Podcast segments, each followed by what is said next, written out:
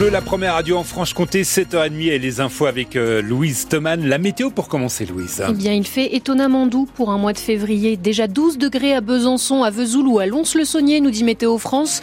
À peine moins 8 degrés à Pontarlier pour un vendredi qui s'annonce tout gris et pluvieux. On verra si ça dure pour le week-end à la fin du journal, ce temps gris.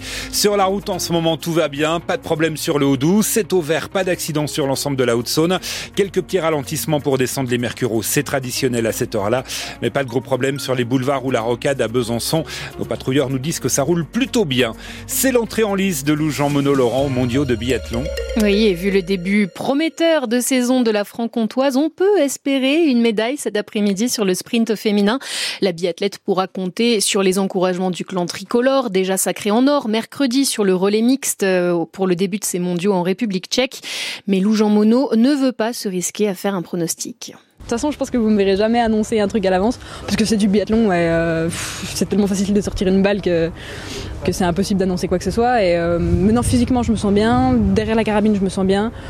Je suis sereine, en confiance. Après, euh, tout le monde se met à son meilleur niveau pour les mondiaux, donc euh, c'est un peu difficile de savoir à quel point euh, je serai dans le game, sachant que j'ai des bons temps de ski, mais comment, faut quand même que je fasse du plein pour me permettre de jouer une médaille. Donc ce sera une course parfaite qu'il faudra faire si je veux une médaille, mais, mais j'en suis capable. Donc suis, je suis bien derrière la, carabine, comme je l'ai dit, c'est c'est en fait de la confiance amène la confiance et c'est un cercle vertueux en fait. Donc j'ai aucune raison d'en sortir maintenant. Je, je, vais profiter d'être sur ces mondiaux d'être en forme sur ces mondiaux et puis, euh, et puis on verra les résultats à la fin et on croise les doigts pour Lou Jean Monod Laurent dans le studio de France Bleu Besançon. La course commence à 17h20.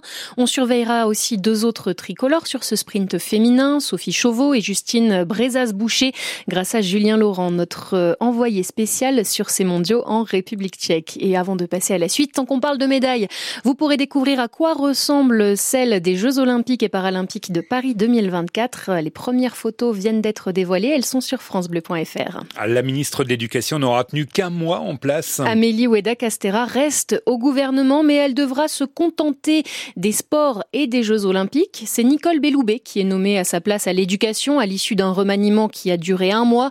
Le trombinoscope définitif est tombé à 20h hier soir et dans la foulée, le Premier ministre Gabriel Attal explique ses choix sur France 2, Maxence Lambrec. En privé, Gabriel Attal n'a presque jamais défendu Amélie Oudéa Castera. Il n'en voulait plus à l'éducation. L'Élysée a fini par le suivre. On a vu qu'il y a eu un trouble, un malaise. Elle s'en est d'ailleurs expliquée. Euh, elle s'est excusée. Euh, elle l'a dit. Et donc, euh, les conditions pour pouvoir avancer pour l'école n'étaient plus réunies dans l'immédiat. Pour lui succéder, Nicole Belloubet, issue de la gauche, qui dénonçait en 2016 les fariboles sur le port de la blouse ou la restauration de l'autorité. On peut avoir pris des positions par le passé et avoir évolué. Enfin, j'ai envie de dire encore heureux quand même qu'on se forge une opinion qui est différente. Pourquoi pas François Bayrou? Ça n'était pas forcément la meilleure solution. Gabriel Attal manie aussi bien la litote que l'emphase. C'est un pilier de la vie politique française.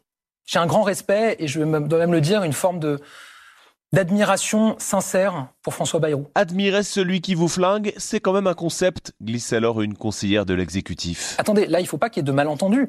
Qu'on ait un désaccord sur une partie de la ligne suivie dans un ministère. Enfin, c'est sain aussi dans une majorité qu'on puisse avoir des points sur lesquels on n'est pas totalement aligné. Cette phrase, il risque de la répéter souvent, une majorité pas totalement alignée, il fait ici preuve de lucidité. Et vous retrouvez tout le casting de ce gouvernement Attal sur francebleu.fr Besançon. La FSU du Doubs boycotte la réunion prévue aujourd'hui pour élaborer la carte scolaire de la rentrée 2024. Le conseil départemental de l'éducation nationale doit se tenir aujourd'hui, mais à la place, le principal syndicat de l'enseignement va distribuer des tracts devant le conseil départemental à Besançon. Il critique notamment la suppression de 155 postes d'enseignants dans l'académie. Et puis les parents d'élèves n'en sont pas contents non plus de cette carte scolaire à cause des suppressions de classes prévues.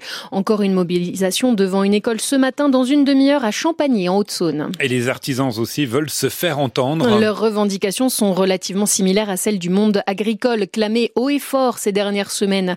La CAPEB, la Confédération des petites entreprises du bâtiment, n'en est pas encore au stade de faire défiler des pelleteuses pour bloquer les autoroutes, mais elle organise tout de même un rassemblement à 10h30 à Lure ce matin avant une opération escargot en début d'après-midi entre Montbéliard et Belfort. On en parle dans un peu plus de 10 minutes avec Didier Ménigaud, le patron de la CAPEB en Haute-Saône.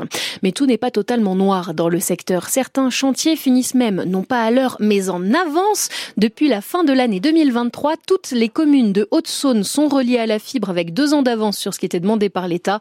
Tous les habitants peuvent donc demander à leur opérateur d'être connectés à l'Internet très haut débit. Allez, encore une petite dose de bonheur en Haute-Saône avant de passer à la météo bien grise de ce week-end. Le FICA qui fait venir les fans de cinéma asiatique, ça donne le sourire aux commerçants de Vesoul, hôtels et restos complets au point que certains ont même embauché des extras pour tenir le temps du festival. Vous, vous lisez pardon, leurs témoignages dès maintenant sur francebleu.fr Besançon et vous les entendrez dans le journal de 8 heures.